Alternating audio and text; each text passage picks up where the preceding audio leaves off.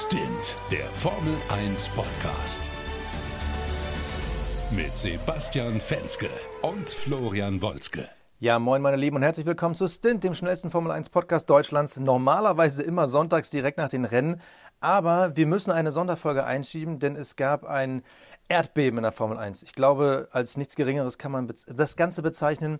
Sebastian Vettel hat sein Karriereende angekündigt und darüber müssen wir reden. Und wenn ich von wir rede, dann begrüße ich natürlich aus dem fernen München den Florian Wolzke.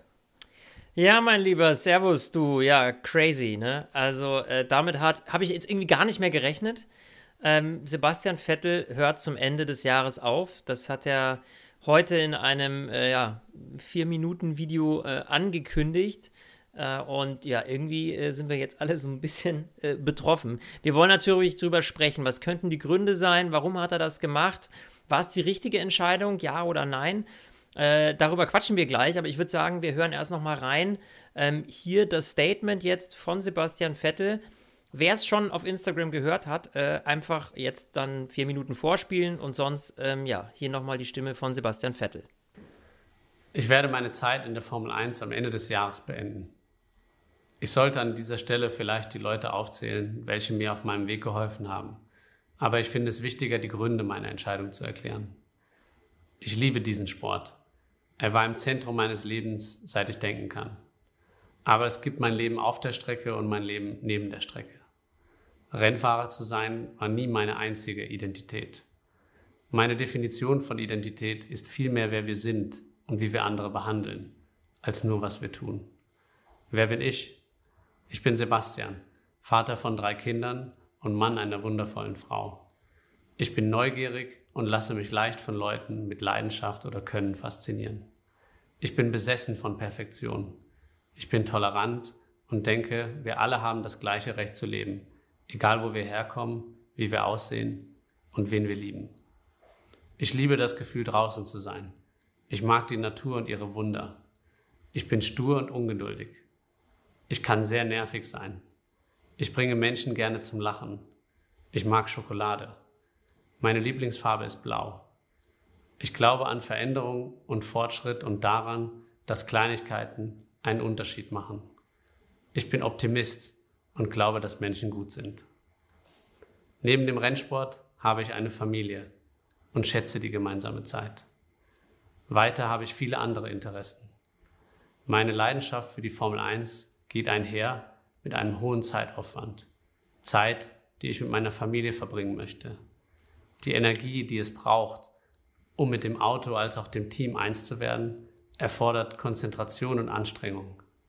Mich der Formel 1 so zu widmen, wie ich es in der Vergangenheit getan habe, wie ich es für richtig halte und ein guter Vater und Ehemann zu sein, passen für mich nicht mehr zusammen. Meine Ziele haben sich verändert. Weg von Rennsiegen und um Meisterschaften zu kämpfen, hin zu meinen Kindern. Ich möchte sie aufwachsen sehen, ihnen meine Werte weitergeben, ihnen zuhören und mich nicht mehr verabschieden müssen.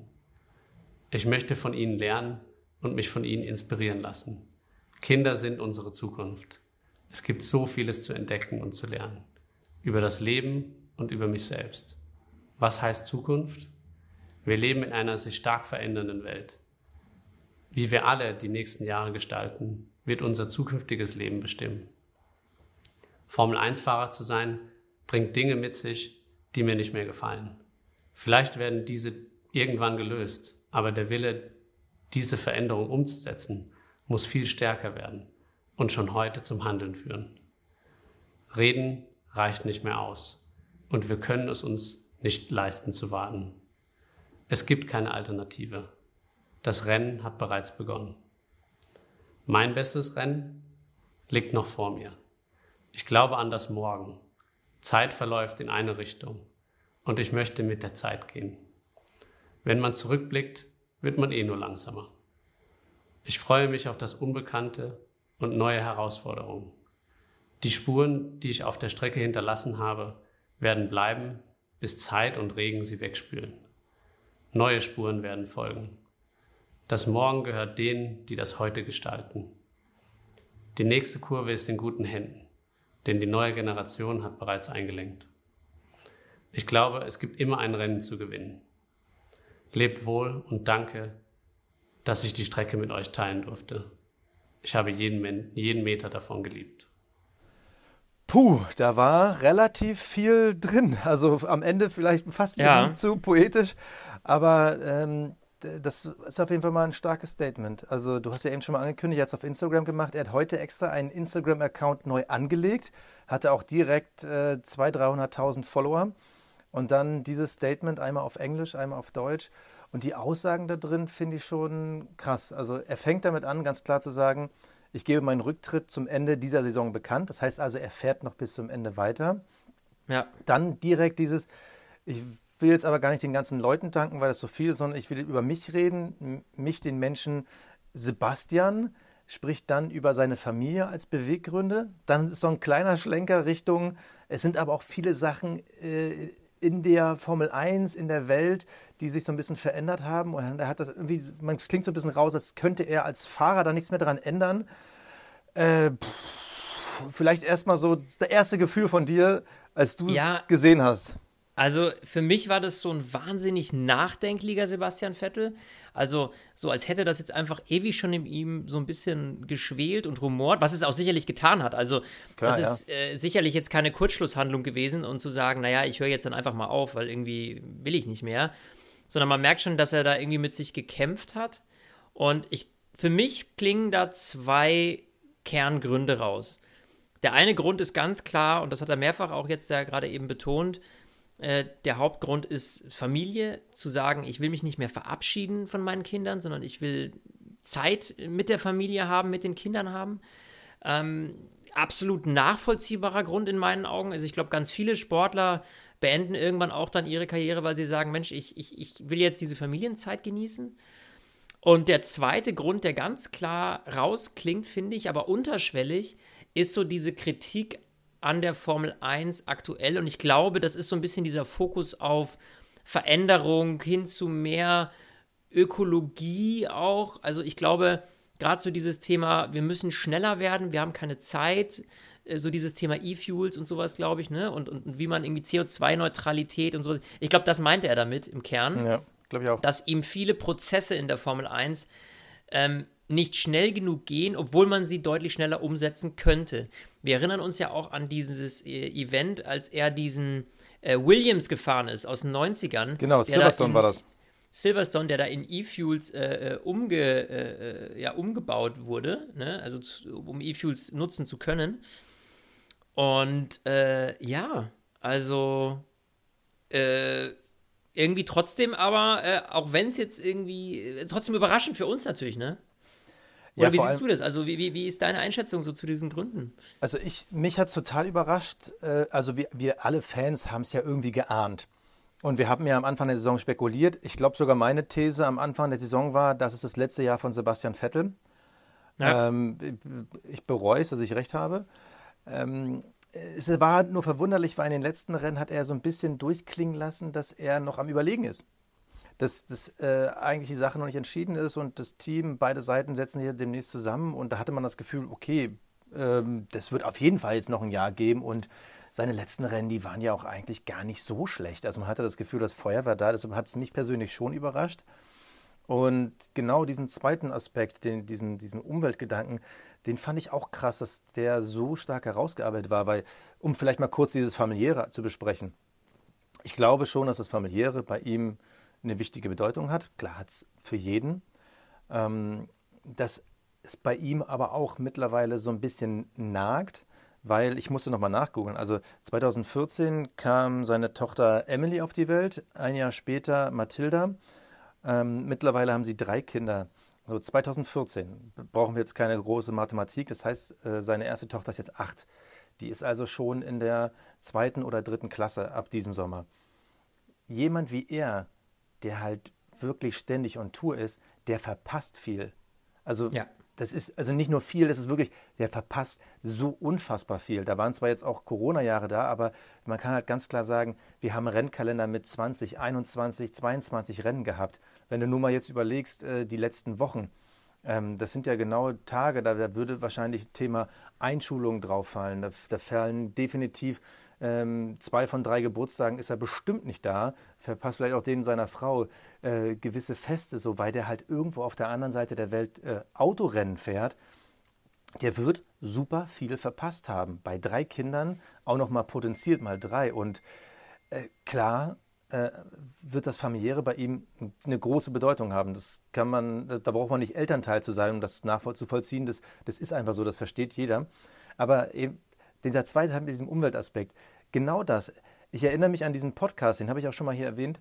Ähm, er hat ja mit Luisa Neubauer von Fridays for Future so ein tolles Interview geführt, was ich wirklich toll fand, weil du da wirklich tiefe Einblicke in Sebastian Vettel bekommen hast, was ihm das Thema Umwelt und unser Dasein auf diesem Planeten bedeutet. Und da hast du schon so rausgespürt, dass er dagegen ankämpft, aber eben zwei Gegner hat. Das eine ist halt die öffentliche Kritik, wo es dann heißt, ja, Digga, du fährst hier, ver verballerst 100 Liter Benzin eineinhalb Stunden an einem Sonntagnachmittag und verdienst damit Geld. Wer bist denn du jetzt zu, zu tun, als würdest du die Umwelt retten? Ja, ja, ja. Und auf der anderen Seite halt die, die vier und dieses ganze Konstrukt Formel 1, wo er halt Sachen anspricht, wie zum Beispiel, Leute, wir müssen schneller auf E-Fuels umstellen. Theoretisch hätten sie es schon längst gekonnt.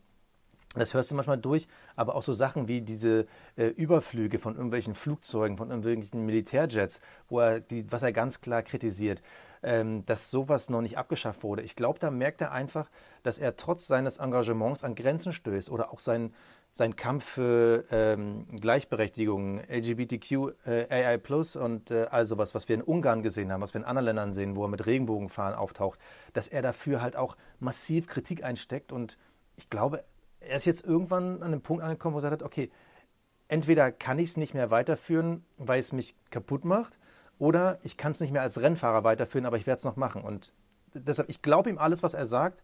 Und ich glaube, dass es wirklich ganz schön ihm rumort, vor allem dieser Aspekt Umwelt, Gleichberechtigung und das, wo die Formel 1 hinsteuert.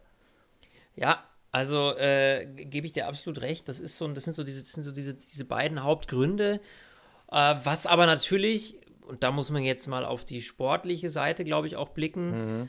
Ähm, ich glaube ganz klar, wenn Aston Martin jetzt ein Auto auf die Beine gestellt hätte, was irgendwie vorne mit ähm, Red Bull, Ferrari und Co. kämpfen kann. Und selbst wenn es nicht das Weltmeisterauto wäre, aber die Tendenz zumindest da wäre zu sagen, boah, naja, wir sind so knapp, nächstes Jahr könnte es was werden, äh, dann hätte er nicht aufgehört. Ich glaube, es ist jetzt klar, auch jetzt zur Mitte der Saison, mit dem neuen Reglement, was er ja noch abgewartet hat, auch, glaube ich, ne?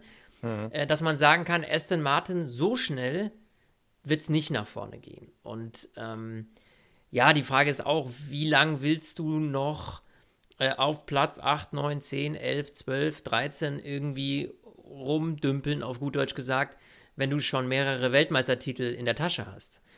Also der Anspruch für ihn ist natürlich ein ganz anderer ist ganz klar Weltmeister zu werden. Und ich glaube, er sieht schon auch, dass selbst wenn er jetzt noch zwei Jahre dranhängen würde, ähm, dass selbst in zwei Jahren Aston Martin wahrscheinlich ihm nicht das Weltmeisterauto hinstellen würde. Und bei den Top-Teams sind wir ehrlich, weder bei Red Bull noch bei Ferrari ja sowieso nicht, da ist viel zu viel verbrannte Erde, äh, noch bei Mercedes wäre, glaube ich, für einen Sebastian Vettel jetzt irgendwie noch Platz. Die haben alle ihre Rookie-Rennserien, die haben alle einen starken Nummer 1-Fahrer, auf den sie setzen. Ja, bei Red Bull Max Verstappen, äh, bei Mercedes hast du Lewis Hamilton und jetzt gerade frisch eben George Russell, äh, der, der, ja jetzt da äh, antritt. Und ähm, ja, und bei Ferrari ist A zu viel verbrannte Erde und B, da sitzt Charles Leclerc.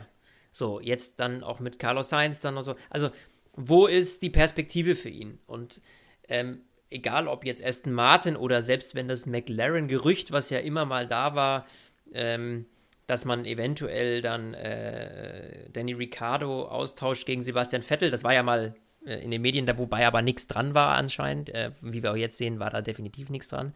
Selbst McLaren hat ja jetzt auch kein weltmeisterfähiges Auto im Moment. Und da wäre ja also, auch nur Nummer zwei hinter Norris. So also, eben. Das heißt also, für ihn ist ganz klar, im Sport wird es die nächste Zeit, auf kurzfristige Zeit, nicht für einen Weltmeistertitel reichen. Also er wird nicht das Material kriegen, um Weltmeister zu werden.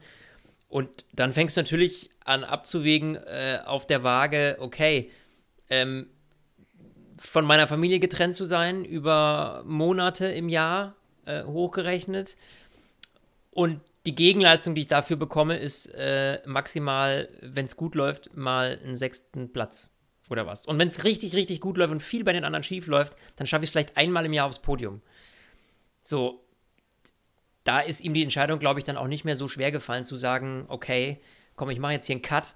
Ich äh, versuche in meinem Leben noch was anderes äh, anzufangen. Er sagt ja auch in dem Video ganz klar, er hat sehr, sehr viele Interessen und freut sich auf neue Herausforderungen. Also wir werden definitiv noch mehr von Sebastian Vettel hören, weil ich glaube, aus der Öffentlichkeit komplett verschwinden äh, wird er sicher nicht. Ganz im Gegenteil, ich könnte mir vorstellen, dass er gerade diesen ganzen Umweltaspekt und sowas, ähm, dass er da doch noch mal äh, stärker versucht, auch seine mediale Reichweite zu nutzen, um einfach mehr zu bewegen. Also das glaube ich so, schon. Da bin ich gespannt, weil das glaube ich nicht. Ich glaube, es wird ihn weiter verfolgen, dass er vielleicht auch jemand ist, der finanziell unterstützt aber ähm, er war halt noch nie die große Rampensau. Ich meine, er schafft nee. sich seinen Instagram-Account nur zu seinem Abschied. Also bin ich gespannt, aber das wird uns die Zeit zeigen. Das ist Wo die Frage. Scha schafft er sich den Instagram-Account nur für seinen Abschied? Ja, also ich, ich glaube, ihr habt keinen Bock drauf. Aber gut, es, es, kann auch sein, dass seine Meinung sich ändert. Und da ist natürlich die Reichweite, die er jetzt mitnehmen kann, natürlich grandios. Ähm, ich glaube, das du? wird die Zeit zeigen. Ich, was ich glaube, wo er nicht sein wird, ich sehe ihn nicht nächstes Jahr ähm, neben Sascha Roos äh, in der Skybox Rennen kommentieren. Das, das sehe nee. ich nicht. Das macht ja keinen Sinn. Das würde ihn ja, dann, dann wäre er ja wieder von Familie getrennt mit allem Pipapo. Also dann hättest du ja wieder äh, dieses Pensum, um die Welt reisen zu müssen. Ah, das wird er, das wird er sicher nicht machen. Aber äh, ich könnte mir schon vorstellen, ähm, dass er natürlich jetzt äh, sagt, okay, ich will ja was bewegen. Also Sebastian Vettel ist in meinen Augen, der wird jetzt vielleicht erstmal Zeit genießen mit seiner Family, aber ich kann mir nicht vorstellen, dass ein Sebastian Vettel jetzt sagt, ich gehe jetzt in Rente und ich mache jetzt nur noch Familie, Tralilali und, äh, und das war's. Also äh, ja. Stiftungsarbeit, irgendwas äh, ja, genau. um äh, so Weltverbesserungssachen, jetzt mal ganz plump dahergesagt, ne? Aber ähm, sowas, irgendwas in Richtung Öko-Entwicklung, bla, Technik. Ich meine, er ist ein autoaffiner Mensch, äh, logischerweise. Also warum nicht auch in, in, in dem Bereich? Ich meine, wir sehen es ja bei einem Nico Rosberg, der mit seiner äh, hier Rosberg X Racing, diese, diese, diese Rallye-Geschichte da mit. Äh, diese, diese X, äh, E-Extreme oder. genau, irgendwie so, ne? Aber da siehst du schon mal, in welcher, welchem öffentlichen Fokus das steht, ne? Ja, aber äh, nichtsdestotrotz, verstehst du, der ist ja auch ja. sehr auf dieses ganze Thema Nachhaltigkeit aufgesprungen. Jetzt ist der noch Investor und macht tausend verschiedene Sachen, ne? Keine Frage, aber da könnte ich mir Sebastian Vettel eher so in, in Richtung Stiftung etc., die irgendwie, äh, weiß ich nicht, und wenn er in irgendwo Bäume Pflanzprojekt startet, weißt du, solche Sachen. Ja, das, das kann ich mir vorstellen. Oder eben tatsächlich im technischen Bereich, wirklich im Automobilbereich irgendwie versucht, was äh, voranzubringen. Also da gibt es, glaube ich, einige Möglichkeiten für ihn. Ähm, und äh, ja, also ich glaube nicht, dass, äh, dass er sich da komplett zurückzieht. Und wie gesagt, also dieser, dieser Instagram-Kanal, um jetzt dort seinen Abschied zu verkünden, ich kann mir schon vorstellen, dass er, dass für ihn das jetzt der Startschuss für was komplett Neues ist. Kann sein. Also das ist halt eine Sache, da ist, glaube ich, ein Sebastian Vettel so eigen, dass man nicht in den Kopf gucken kann. Nee. Was aber Fakt ist, er hinterlässt halt eine Lücke. Sowohl auf dem Feld, also auf der Strecke, als auch in den Herzen. Und ähm, ich will nur mal ein paar Sachen vorlesen. Also wir sehen natürlich die, das, die mediale Reaktion in ganz Deutschland, äh, sogar auf der ganzen Welt zu Sebastian Vettel und auch wie viele Leute uns bei Instagram geschrieben haben. Also ich glaube, wir hatten noch nie ein Posting mit so vielen Kommentaren, ähm, wo wir einfach nur mal den Abschied von Sebastian Vettel besprochen haben. Und äh, schreibt, äh, Nadine schreibt zum Beispiel, ich war fassungslos und hatte Tränen in den Augen. Ich habe es zwar erwartet, aber es macht mich dennoch sehr traurig. Und das ist genau das, was ja unser beider Gefühl auch irgendwie so widerspiegelt. Dieses, irgendwie hat man es ja erwartet, aber dann ist es doch irgendwie boom.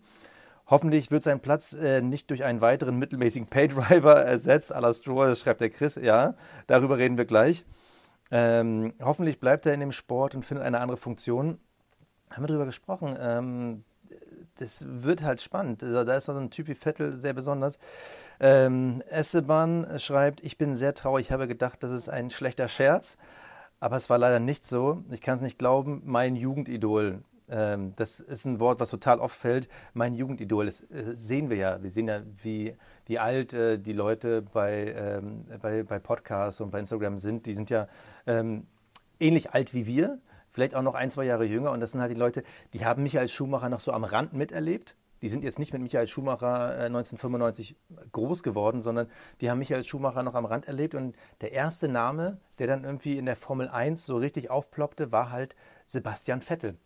Ja. Und das ist vor allem für uns deutsche Fans ein Riesenwandel. Wir wollen jetzt nicht über Vettels Karriere sprechen. Da haben, äh, haben du und ich haben vor dem Podcast schon gesprochen. Wir machen in der Winterpause nochmal eine ganze Spezialfolge, wo wir über seine ganze Karriere reden. Aber so diese, diese Lücke, die auf jeden Fall im deutschen Fanherz, äh, klar, die wird erstmal schwer zu füllen. Absolut. Da ist halt nur noch ein anderer und das ist Mick Schumacher. Und da würde ich jetzt einfach mal direkt zum nächsten Punkt kommen. Was passiert mit dem zweiten Cockpit von Aston Martin. Weil Aston Martin hat definitiv ein Problem. Das ist wahrscheinlich nicht so ganz das Geld. Lance Stroll ist halt kein überkrass talentierter Fahrer. Aston Martin muss für eine Weiterentwicklung, die brauchen da jemanden, der entweder übermäßig Talent hat oder halt übermäßig Erfahrung mitbringt. Ja. Meine Frage, Flo, wer sitzt nächstes Jahr im Aston Martin?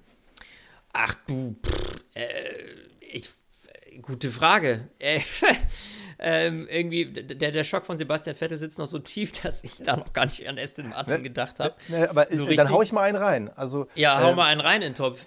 Bei Alpine ist ja sowieso immer die ganze Zeit äh, die Sprache davon, dass man halt äh, Youngstars eine Chance geben will.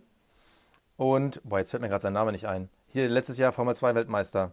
Äh, okay, warte, ich google den Namen parallel nochmal. So, und die Frage war ja da die ganze Zeit, wohin dann mit Opa? Also was machen wir dann mit Fernando Alonso?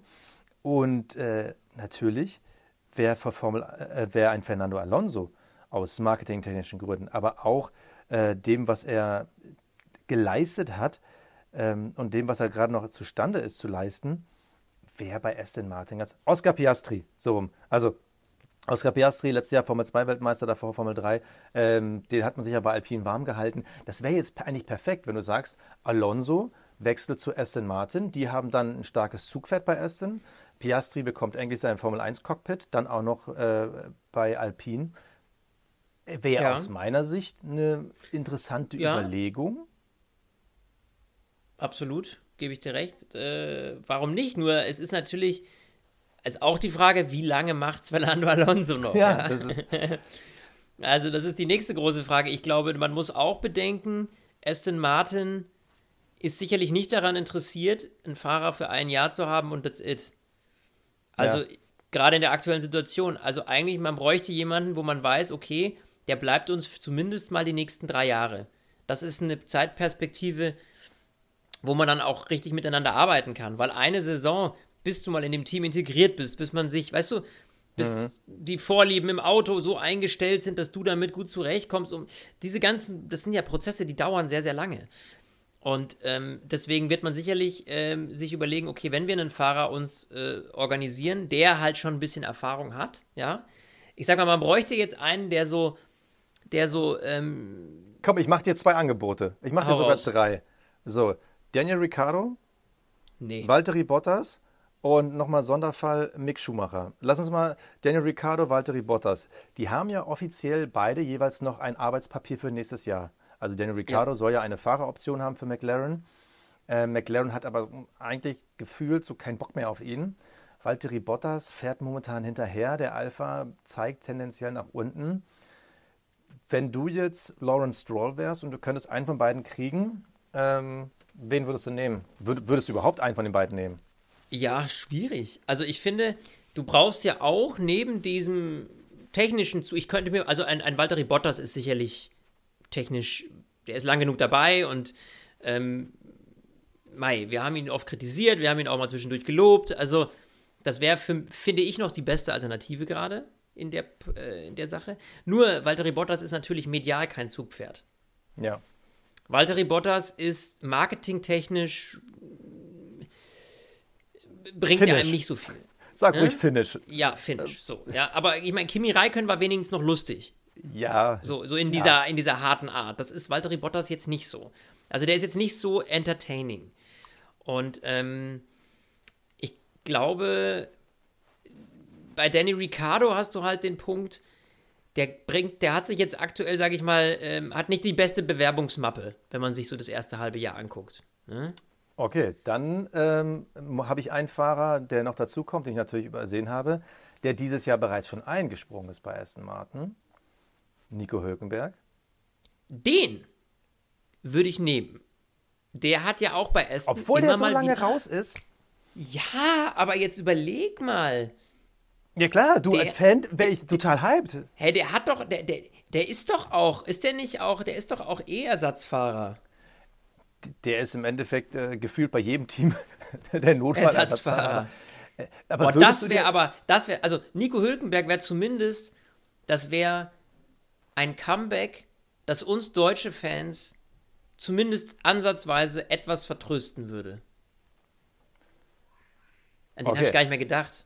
Ja, er kommt mir auch jetzt gerade erst in den Sinn, weil eigentlich hat er ja das ganze Formel-1-Ding schon aufgegeben. Ähm, das hat er auch in diversen äh, Situationen schon bestätigt, dass er da eigentlich keine Chance mehr sieht, aber er natürlich im Notfall noch bereit ist. Ähm, also Nico Hülkenberg wäre aus meiner Sicht, na, ich weiß nicht. Also ich bin natürlich Fanboy, durch und durch, aber ähm, Das ist auch das Problem, dass wir jetzt die Fanbrille aufhaben. So, Wenn man es jetzt rein sachlich letz- betrachtet, Die letzten Ja. zwei Jahre, auch die, ich sag mal, mangelnde Erfahrung jetzt mit dem neuen Paket, mit, dem, mit den neuen technischen Reglements. Natürlich hat er da Erfahrung sammeln können, aber jetzt nicht so viel, wie wenn du jetzt zum Beispiel einen Ricardo oder einen Bottas kriegen könntest. Also jetzt Ja. Fanbrille weggelassen, glaube ich, ähm, ein Valtteri Bottas wäre der beste Fit. Mercedes-Motor, fleißiger Arbeiter, äh, auch jemand, der nicht unangenehm ist. Und ich glaube, so einen neben einem Lance Stroll unter einem Lawrence Stroll würde ganz gut passen. Aber puh, wir, wir schmeißen das mal morgen in die Community. Boah, das Internet wird explodieren, sage ich dir, wenn wir Nico Hülkenberg morgen anbieten. ja, So, wir, äh, wir hauen das raus. Da bin ich auch mal gespannt auf eure Meinung. Ja. So, und jetzt die große Frage. So, Mick Schumacher. Wir wissen ja, bei Haas, es gab ja, also das ist ganz, die ganze Saison ist ja eigentlich immer nur ein ganzes Rumoren und Gerüchte und bisschen Blabla hier, Missverständnisse da. Man wirkt bei Haas jetzt nicht komplett zufrieden, sieht aber eine gute Tendenz. Aber will Haas ihn behalten? Will er bei Haas bleiben? Weil man darf auch nicht vergessen, die Millionen äh, aus Russland, die sind halt nächstes Jahr nicht mehr da. Wäre Ja. es eine Verbesserung, in ein Team zu gehen, was Millionen hat, aber das Auto nicht so gut ist? Ja, äh, ja. Äh, Was denkst du? Ja, kann ich dir ganz einfach beantworten. Ich, ich hoffe, die Schlussfolgerung ist schlüssig. Ich würde sagen, ganz klar ist das eine Verbesserung. Äh, aus dem Okay. Grund, weil Mick so jung ist, dass, dass Aston Martin, dass er den Erfolg eines Aston Martin-Teams, einen Erfolg eines einer neuen, äh, äh, der, der, der neuen äh, Factory, die da ge- hochgezogen wird, mit allem drum und dran, den kann er in seiner Karriere noch erleben. Weil er kann sagen, naja gut, ich habe zwei, drei Jahre Geduld, ja, und dann steht der Aston Martin auf einem anderen Level, ja. Äh, das könnte ich mir vorstellen. Verstehst du, das ist der Zeithorizont, dem Sebastian Vettel fehlt. Weil Ja. er sagt, ich müsste jetzt so viel Zeit investieren in die Formel 1, um mit Aston Martin erfolgreich zu sein, dass diese Zeit habe ich nicht mehr, weil ich eben Familie etc. pp. Für Mick Schumacher, sind wir ganz ehrlich, entweder Ferrari verspricht ihm, hey, du kriegst das Cockpit, gib uns zwei Jahre, dann okay, ja, weil ich meine, klar ist Mick natürlich ein Stück weit auch committed zu Ferrari. Dass man sagt, naja gut, wir nehmen jetzt eben, äh, wir machen jetzt hier ein, zwei Jahre mit Science und dann, ne? Läuft das, wenn du weit genug bist? Ich glaube, das ist natürlich das Problem, dass du dich bei Ferrari ins Ausschießt als Mick Schumacher, wenn du bei Aston Martin bist. Das ist so der einzige Haken, den ich sehe. Und ich kann mir schon vorstellen, dass Mick natürlich vielleicht sagt, Mensch, irgendwie, äh, die, die, weißt du, Aston Martin war auch verbandelt mit Mercedes und so. Das ist alles so, ja, ich weiß nicht, was intern, welche, welche, welche Commitments es da gibt, zu sagen, Mick, wir wollen dich bei Ferrari irgendwie sehen. Weil das Also- ist ja, aber das muss ja das Ziel sein, gerade bei ihm. Das Ziel muss ja sein, ein Ferrari-Cockpit zu bekommen. Also ich glaube, wo ein Wille ist, ein Weg. Also ähm, ich verstehe zwar die deutsche Affinität, die du jetzt auch durchklingen lässt von einem Sebastian Vettel, von einem Michael Schumacher, die wir zu Ferrari haben. Aber wer sagt denn, dass Ferrari sein Ding ist? Natürlich würde er, glaube ich, gern im, im, im roten Renner seines Vaters oder im Nachfolgerrenner deshalb ähm, fahren wollen. Aber ich glaube, wenn ein Mick Schumacher zu einem Red Bull Racing oder einem Mercedes wechseln kann, was auf Weltmeisterniveau ist, würde der auch nicht Nein sagen. Grundsätzlich, es gibt diese klassischen Hierarchien nach Ferrari, Renault, Mercedes, äh, Red Bull, aber Sebastian Vettel ist damals auch von Red Bull zu Ferrari gewechselt. Ja, also stimmt ich auch, glaube, ja. also ich glaube, wenn du die Leistung bringst, dann ist es egal. Natürlich hast du recht, dieses Erstzugriffsrecht, aber im Endeffekt dieses Erstzugriffsrecht, das wurde ja, wenn dann, relativ schnell gezogen. Bei, bei Sebastian Vettel, bei Charles Leclerc, bei äh, Charles Leclerc, äh, Quatsch, Entschuldigung, so jetzt bin ich gerade durcheinander gekommen. Also Vettel, Verstappen, Leclerc. So, die wurden ja relativ früh in dieser Ordnung nach oben gezogen. Alle anderen, wenn die halt nach oben gewandert sind, dann war das immer so ein Mix aus, ja, war der B-Fahrer oder jetzt ein Sergio Perez, der dann irgendwann Force India Mercedes-mäßig, der wurde ja auch nicht als 1A-Fahrer geholt. Also ich glaube, das ist keine Garantie, wenn du innerhalb deiner Renngruppe bleibst, dass es eine Zukunft äh, einen garantierten 1A äh, Stammfahrerplatz im Top-Team äh, garantiert. Deshalb, ich glaube, wenn du die Chance hast zu wechseln ähm, und du kannst dich verbessern, solltest du sie nutzen. Puh, aber bin ich jetzt mal gespannt. Also ich würde auf, tendenziell habe ich trotzdem das Gefühl, dass es Nico Hülkenberg wird. Du hast das Gefühl, dass es Mick Schumacher wird. Ich finde deine Argumente komplett nachvollziehbar und ich kann mir auch vorstellen, dass Haas es für nächstes Jahr wieder schwer haben wird in Sachen Gelder, was halt Aston Martin nicht hat. Also das, die, die Entwicklung Ja. dieses Jahr und wir haben auch noch nicht das neue äh, Update gesehen, ähm, ist keine Garantie für die Zukunft. Ähm, bin ich gespannt. Aber lass uns nochmal den Podcast auf Sebastian Vettel enden. Äh, weil die große Diskussion, wer kommt nächstes Jahr, wird die nächsten Tage kommen. Wir haben es jetzt schon mal angestoßen. Ich bin echt gespannt, was würde ich, ich sage, Insta wird explodieren. Wie glaubst du, werden jetzt die letzten Rennen von Vettel? Also Erleichternd, befreit. glaubst du, Der er Druck wird, ist raus. Der Druck glaubst ist du, raus. er wird besser oder glaubst du, er wird ein bisschen gemütlicher, einfach nur noch ein bisschen genießen? Nee, ich glaube, dass sein Biss viel zu stark dafür ist, dass er jetzt gemütlich genießt. Ähm, ich glaube, er will ja auch mit einem, mit einem, weißt du, mit einem, das würde er sich nicht leisten wollen, zu sagen, ich dümpel meine Karriere so aus. Also der, der wird Der- am liebsten natürlich mit einem Sieg seine Karriere beenden, dann äh, Ende des Jahres. Das wird wahrscheinlich mit Aston Martin nicht passieren, aber ähm, ich glaube schon, dass er auf jeden Fall mit diesem Ich war der Stärkere äh, aus dieser äh, Geschichte rausgehen wird. Und ich kann mir nicht vorstellen, ähm, dass er da äh, deswegen jetzt nachlässt. Ganz im Gegenteil. Ich meine, wir haben es ja beim letzten Rennen auch gesehen, äh, wie er da nochmal gegen Lance Stroll in der letzten Kurve irgendwie äh, nochmal richtig stunk gemacht hat. Also das glaube ich nicht. Ich glaube, Sebastian wird äh, Vollgas geben bis in die letzte Kurve und, ähm, und dadurch Ziel fahren. Also definitiv. Vielleicht, vielleicht hat der Papa Stroll wegen dieser Szene in der letzten Kurve auch gesagt, so hör mal zu, du Kleiner, du bist raus nächstes Jahr. Und dann hat Vettel gesagt, okay, du wisst ihr was, ich mache hier mein Ding selber. Ähm, Na, das ist jetzt weit hergeholt. Äh, Nein, ich, ich, ich, bin, ich bin gespannt, ähm, weil ich glaube, eine Erlösung, also ich glaube, er wird immer noch harder mit dem Auto, er wird auf jeden Fall fighten. Was mir persönlich sehr gut gefallen hat, war der, der Hashtag unter dem Video. Ähm, There's still one race to win. Also Ja. es gibt immer noch dieses eine Rennen zu gewinnen und ähm, da bin ich, also ich würde es natürlich wünschen, er war letztes Jahr in Ungarn, war er sogar kurz davor, wir erinnern uns, ne? Chaosrennen, äh, Riesenkarambolage, Bottas hat mal kurz das halbe Feld abgeräumt, äh, Hamilton startet alleine in der Startaufstellung, am Ende gewinnt Esteban Ocon, eine Sekunde vor Sebastian Vettel. Wir wissen es nicht.